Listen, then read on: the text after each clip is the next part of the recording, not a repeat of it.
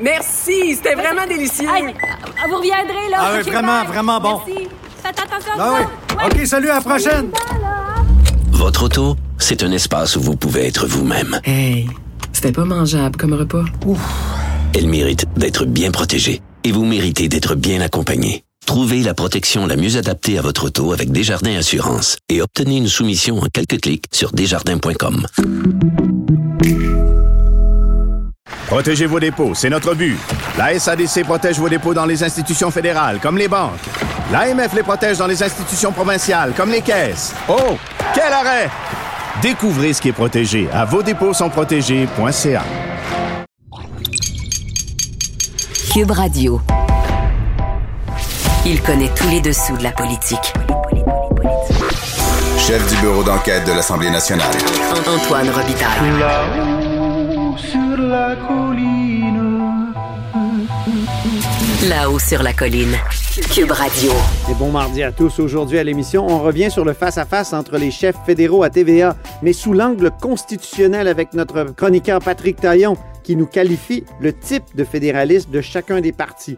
L'uniformateur du NPD, le subordinateur des libéraux, le vigilant du bloc et le fédéralisme tranquille des conservateurs.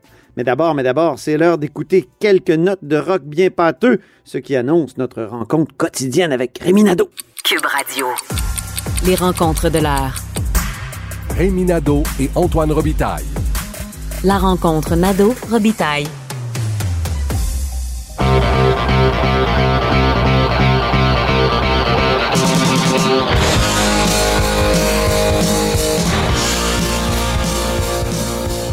Et bonjour Rémi Nadeau, Bonjour Antoine. amateur de rock lourd, expert en steak et tarte au sucre, accessoirement chef de bureau parlementaire à l'Assemblée nationale. Hey, la lassitude des masqués, euh, elle va être longue. Elle est peut-être même éternelle, Rémi.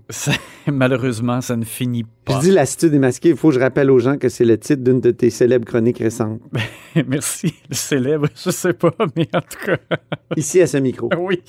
Écoute, euh, François Legault a été appelé à préciser davantage qu'est-ce que Christian Dubé voulait dire dans son message sur Facebook vendredi dernier avant le, le long congé euh, en affirmant qu'on devait apprendre à vivre avec le virus. Et il faut toujours se rappeler que euh, Dr Arruda nous avait parlé de ciel bleu pour l'automne euh, lorsqu'on aurait 75 de Québécois vaccinés. Euh, Monsieur Legault avait parlé de la fin du masque dans les lieux publics. Et euh, maintenant, euh, François Legault, donc euh, confronté à, à ce message-là et lorsqu'on lui demande plus de précision, il affirme que les mesures qu'on a là, les mesures sanitaires, sont là pour rester. Alors, ça veut dire le masque dans les lieux publics, le masque à l'école, euh, par exemple dans le transport scolaire, dans les, euh, aires communes, même en classe pour euh, Montréal, le Grand Montréal et certaines régions, et même là, euh, en Beauce aussi, on va l'ajouter euh, dans certains secteurs en Beauce. Là, on commence à percer vers l'est du Québec avec le masque en classe. Euh, mais ça veut dire plein de choses. Ça veut dire la limite de 10 personnes pour un rassemblement dans une résidence privée, etc., etc. Alors, c'est sûr que c'est comme si, eh ben, d'ailleurs, je pense que c'est toi qui avais fait l'image l'autre fois du- de la course vers euh, comme un marathon avec le fil d'arrivée. Puis quand, Oui. on a- quand on pense qu'on arrive, le, le fil, Déplace le fil. le fil d'arrivée recule. Aïe, aïe, aïe. Alors, malheureusement, c'est ça. Pour aller avec ça, François Legault, donc, a annoncé officiellement l'imposition de la vaccination obligatoire pour tous les employés du réseau de la santé euh, public et privé. Et ça, ça veut dire que c'est un revirement parce que, euh, tu te rappelles, avant la commission parlementaire là-dessus, la position du gouvernement, c'était plutôt euh, de limiter la vaccination obligatoire au personnel qui prodiguait des soins. On avait parlé de, de- de personnes qui passent 15 minutes de temps. Le fameux 15 minutes, là, oui. Oui, bon, alors... Auprès de gens qui sont vulnérables. Donc, il, C'est ça. il y avait toute une gymnastique. Mais justement, en commission parlementaire, il y en a qui ont fait valoir que c'était c'était pas réaliste parce que, euh, bon, par exemple, un médecin médecin va parler au chef de département, ils vont être en contact, le chef de, de département avec un cadre, avec bon, et le cadre avec la secrétaire et ainsi de suite.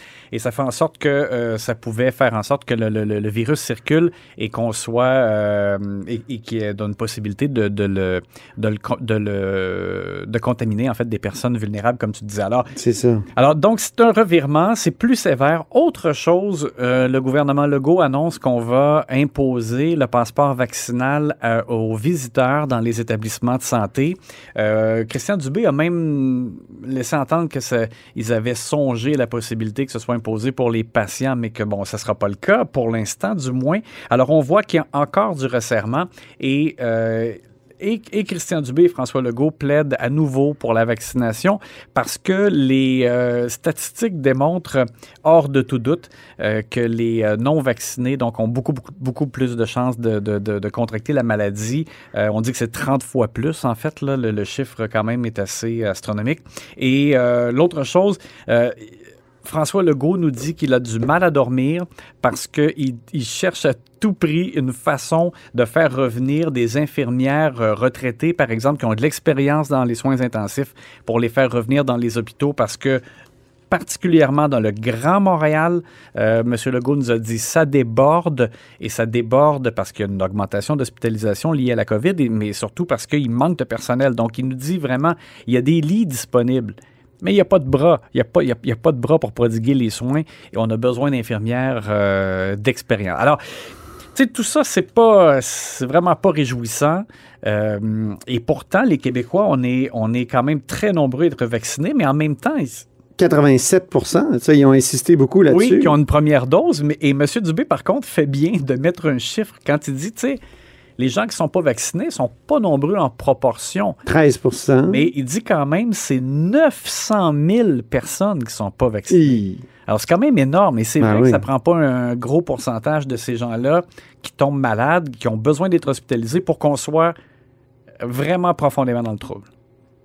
Bien, deuxième sujet maintenant, euh, les négociations avec les éducatrices, les éducatrices en garderie, ça va être vraiment un gros sujet cet automne aussi. Peut-être pour une raison qui, qui, fait penser à ce que tu viens de dire sur les, les infirmières, les préposés, euh, les gens dans les hôpitaux. C'est toujours la même affaire, le manque de personnel. le manque de personnel est criant. Et ça, il y a eu tout un changement de cap de la part de l'équipe caquiste. Parce que tu te rappelles qu'en 2018, à la campagne électorale, euh, regarde attentivement la liste et ils sont nombreux les engagements de la CAC. Il n'y en a pas de, il y a pas un engagement précis de création de places en garderie pour le mandat de la CAC.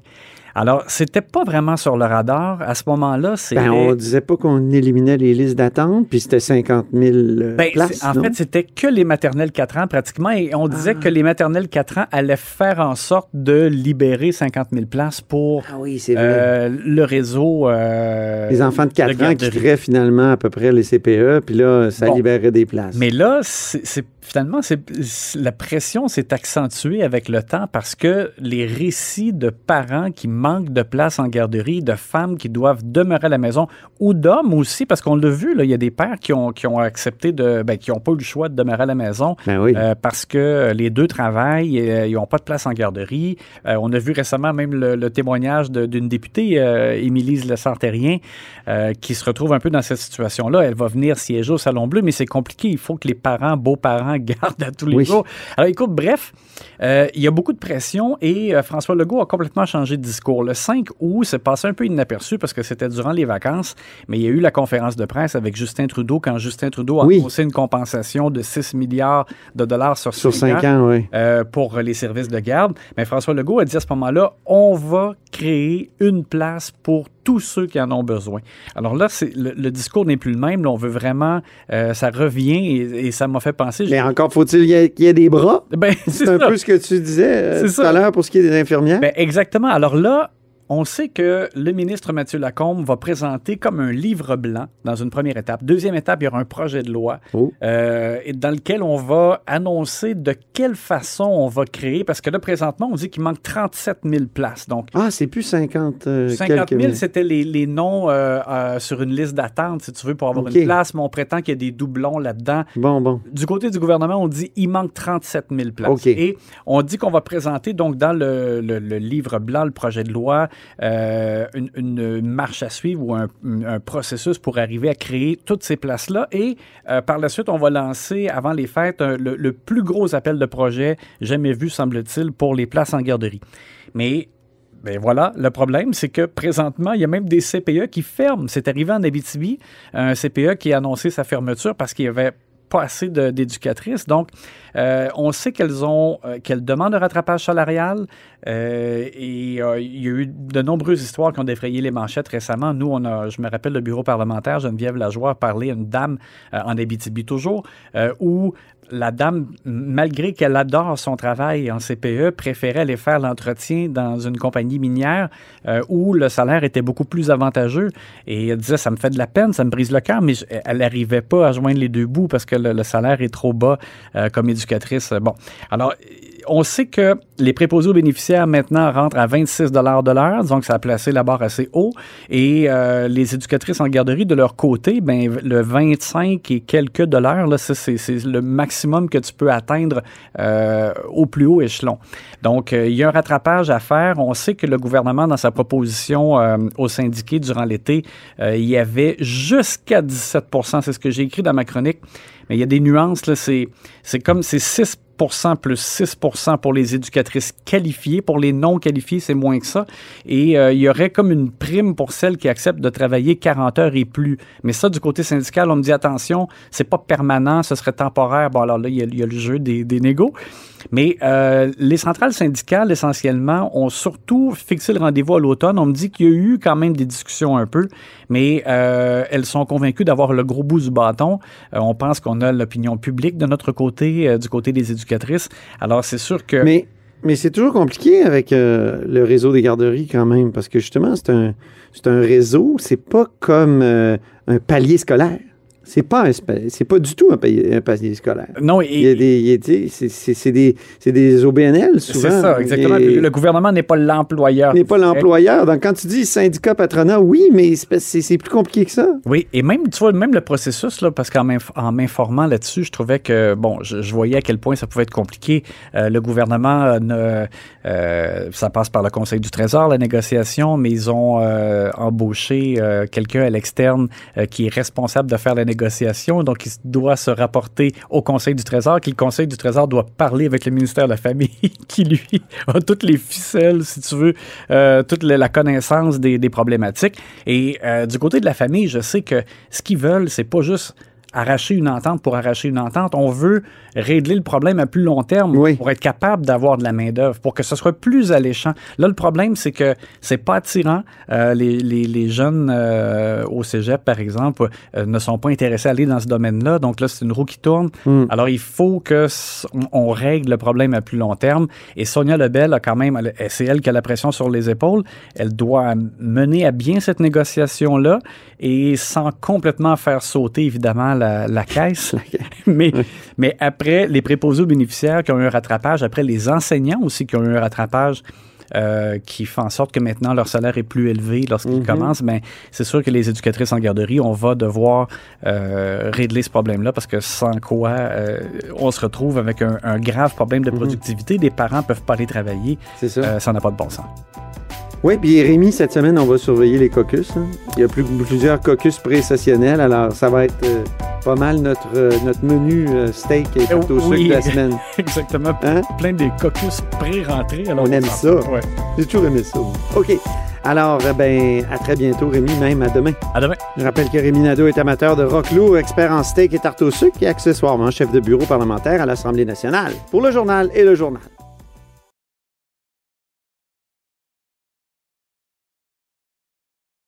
Protégez vos dépôts, c'est notre but. La SADC protège vos dépôts dans les institutions fédérales, comme les banques. L'AMF les protège dans les institutions provinciales, comme les caisses. Oh, quel arrêt! Découvrez ce qui est protégé à vos dépôts sont protégés.ca. J'accepte avec, euh, avec fierté la direction, les commandes. Non, non, pas les commandes. Votre maison, c'est un espace où vous pouvez être vous-même. J'accepte d'être l'entraîneur-chef des Orignaux Atomes 2B de l'école. Mon amour, moins fort, la petite dame. excuse, excuse. Tu parles à qui? Elle mérite d'être bien protégée. et vous méritez d'être bien accompagné. Trouvez la protection la mieux adaptée à votre maison avec Desjardins Assurance et obtenez une soumission en quelques clics sur desjardins.com. Mes récompenses Sonic, c'est le programme qui désire exaucer tous tes souhaits. C'est simple. Plus tu utilises ta carte du programme Mes récompenses Sonic durant les mois de mars et d'avril, meilleures sont tes chances de remporter 5000 dollars pour réaliser tes plus grandes folies. Visite l'une de nos stations Sonic et comble tes envies.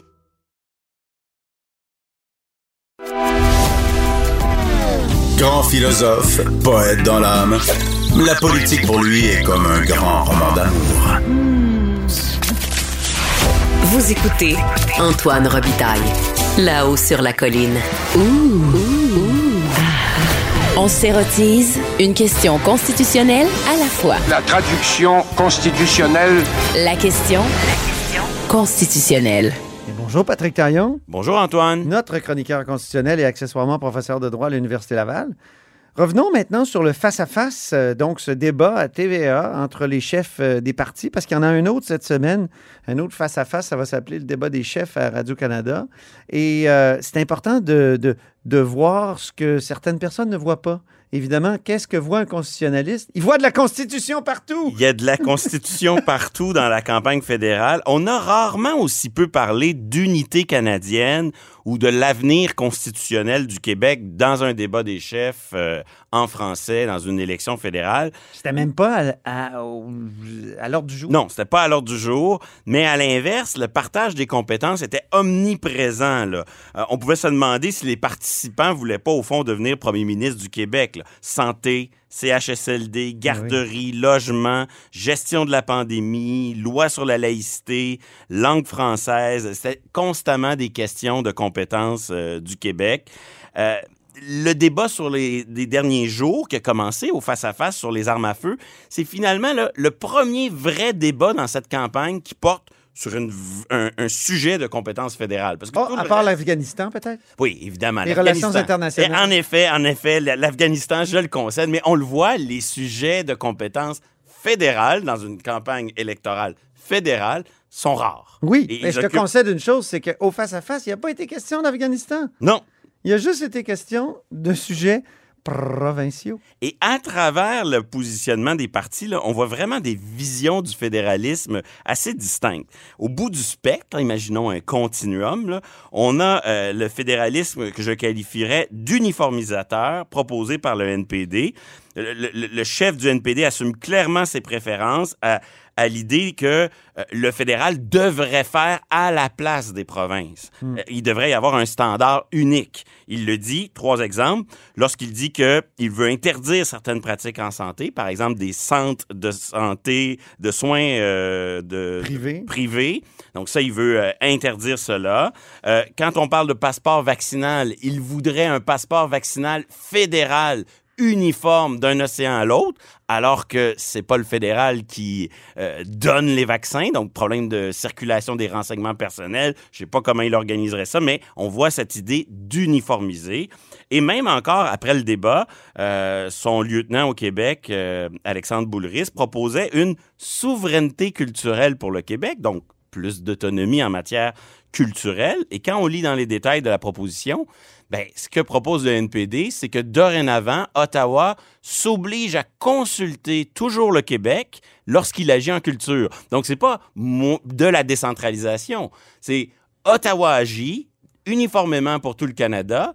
Et pour le Québec, ce qu'on fait comme accommodement, c'est de vous consulter avant. C'est un peu la vision du fédéralisme proposée par le NPD. Puis d'après ce que je vois dans tes notes, c'était justement cette consultation-là pour qu'il n'y ait plus jamais d'entente avec Netflix, par exemple, comme les libéraux Donc, ont si déplorablement négocié. Là, je, quand le fédéral pose un geste, il consulterait le Québec avant, et ça, ça sera la manière de préserver la souveraineté culturelle. culturelle du Québec. Donc, Ottawa agit à notre place, mais nous consulte avant. Drôle de conception de la souveraineté. Quand voilà, donc un fédéralisme uniformisateur qui s'assume. Justin Trudeau puis le Parti libéral a une vision assez proche de celle-ci, mais c'est un peu plus subtil. C'est un fédéralisme de subordination, de supervision.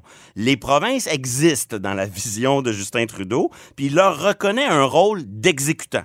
Donc, grosso modo, c'est un fédéralisme dépensier. À chaque problème, il y a un chèque. Il n'y a pas trop de détails. C'est aux provinces d'exécuter euh, les orientations, les objectifs communs. Donc, euh, un fédéral qui unit, fédère l'ensemble du Dominion autour d'objectifs communs. On fait un chèque, puis après ça, les provinces se soumettent à cet objectif et s'exécutent. Donc, c'est un peu ça la, la- la vision proposée par Justin Trudeau. Quant au Bloc québécois, je qualifierais la vision de son chef euh, de fédéralisme de vigilance. Hein, D'abord, euh, il n'a pas vraiment parlé de souveraineté dans ce débat des chefs. Euh, on peut comprendre que la pandémie n'est pas propice à cela. Et ce qu'il propose aux, aux électeurs du Québec, c'est un fédéralisme de vigilance qui, qui, au fond, postule que la Constitution canadienne n'apporte pas de véritable garantie à l'autonomie du Québec. Donc, cette autonomie, elle existe, mais, mais pour qu'elle existe effectivement, elle doit être défendue tous les jours. Et donc, ça, on a besoin d'un chien de garde, d'une vigilance pour défendre cette autonomie. Et on voit la, la raison d'être du Bloc qui n'est pas toujours bien défendue, c'est au fond d'aspirer à la balance du pouvoir hein, une influence optimale pour le Québec, un bloc québécois qui serait la- la- le relais des positions de l'Assemblée nationale et qui occuperait peut-être dans le prochain Parlement la balance du pouvoir. C'est un peu ça le Ça sens. Ça, Ça s'est déjà, déjà vu, même euh, le Bloc comme opposition officielle en 1993 avec Lucien Bouchard. Et il faut distinguer deux cas de figure. Le cas où le Bloc est l'un des partis qui offre au gouvernement la balance du pouvoir, ou le cas où le Bloc serait le seul parti possible pour fournir Oui. cette balance-là. Et ça, ça pourrait vraiment changer la dynamique si un gouvernement minoritaire n'avait finalement pas d'autre choix que l'opposition officielle ou le Bloc québécois. Ça augmenterait considérablement le rapport de force. je Quant à Erin O'Toole et au Parti conservateur, c'est- ça fait un bout de temps que je cherchais les mots pour décrire sa vision du fédéralisme et, je crois qu'on peut parler d'un fédéralisme tranquille. Euh, grosso modo, sa, vision, quand on l'écoutait au débat face-à-face euh, de TVA, on avait l'impression d'un discours qui était le suivant. Le Québec et mon parti n'ont rien en commun. On ne voit pas le Canada de la même manière, mais laissez-moi devenir premier ministre et en échange, je vais vous laisser tranquille. Hein, c'est comme un, pacte de non-agression. Son fameux contrat, ça ressemble beaucoup à un, pacte de non-agression entre son parti et le Québec. On a peu en commun, mais je vais vous laisser tranquille. Cette forme de fédéralisme tranquille euh, tente euh, de, s'imposer à travers la voix de- d'Erin O'Toole. Plus globalement, on pourrait être tenté de dire que le Parti conservateur du Canada est moins euh, centralisateur, euh, plus respectueux de l'autonomie.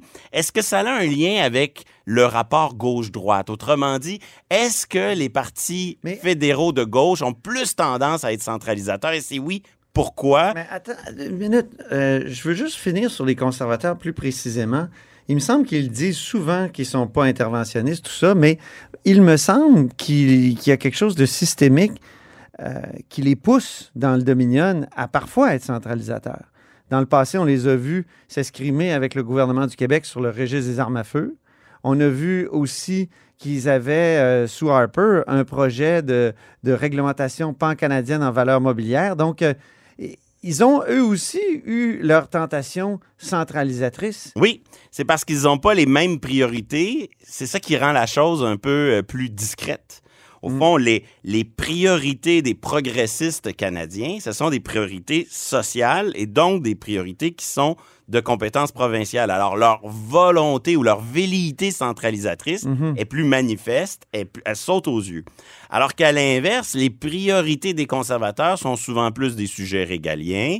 Plusieurs de ces sujets ont de fortes assises dans les compétences fédérales. Le droit criminel, euh, le chemin de fer, euh, donc des, des sujets qui sont traditionnellement de compétences fédérales. Et c'est pour ça que les accrochages sont un peu moins nombreux, mais au final, quand les conservateurs se dotent d'une réelle euh, priorité, il est probable, l'exemple du registre des armes à feu en était un, euh, sur les armes à feu, le Ottawa pouvait agir en raison de sa compétence en droit criminel, mais son refus de collaborer avec les provinces pour transférer le registre dénotait d'une volonté très Mhm. uniformisatrice et même d'une certaine euh, mauvaise foi. Il faut dire qu'en matière de relations internationales, ça, c'est vraiment une compétence fédérale euh, vraiment reconnue. Là, oh, il y a quand même eu une ouverture de la part d'un gouvernement conservateur. C'est le strapontin à l'UNESCO pour le Québec. Oui, mais je pense que c'est quand même une réaction à une demande ponctuelle du Québec. Je suis pas sûr que c'est c'est vraiment le- le- leur idée. Mais, mais ce qui est Ça demeure un fédéralisme dit tranquille. ce qui est la grande ironie de l'histoire quand on regarde cette dynamique du partage des compétences, c'est qu'au fond, le partage des compétences a été établi par des conservateurs qui, qui étaient au pouvoir en 1867 et c'était le reflet d'une volonté très centralisatrice à l'époque. Tout ce qui était prioritaire à l'époque, chemin de fer, banque, droit criminel, on l'uniformisait et on donnait ça au fédéral. Et c'est ce qui était pas important à l'époque. Les affaires sociales, l'éducation. c'est ça qu'on laissait aux provinces. Donc, à l'époque, les priorités, les affaires sérieuses de la fin du 19e siècle, ça, c'était fédéral. Et Ah c'est, oui. au fond, le, le- le cours de l'histoire qui a fait en sorte qu'aujourd'hui, ce qui est important aux yeux des citoyens est désormais de compétences provinciales et ce qui a permis, au fond, et aux provinces de jouer un rôle important avec le temps. Et, et c'est ce qui amène une partie des partis plus les partis plus progressistes ou plus à gauche sur la scène fédérale à avoir constamment cette, euh, cette aspiration à intervenir par des initiatives qui sont pas nécessairement dans le champ euh, des compétences euh, euh, du, fédéral. Donc, grosso modo, cette, cette, cette transformation des priorités a grandement joué dans les rapports de force entre Ottawa et les provinces. Parlons vaccination obligatoire maintenant. Justin Trudeau veut protéger les entreprises contre les recours judiciaires ou les entreprises qui appliqueraient un, un- un passeport vaccinal à leurs employés. Euh, comment il va faire ça J'en ai aucune idée et je voudrais pas être dans la peau du sous-ministre à la justice à Ottawa qui, qui lit euh, les comptes rendus des points de presse de Justin Trudeau. Il doit se demander comment faire ça. On a un premier ministre du Canada qui dit aux entreprises Moi, je vais vous protéger contre toute contestation judiciaire. Donc, on est dans un état de droit. On va dire Vous n'avez pas le droit de poursuivre votre employeur ou vous n'avez pas le droit de poursuivre une entreprise qui exige une preuve vaccinale pour ses employés ou pour ses consommateurs, ses clients.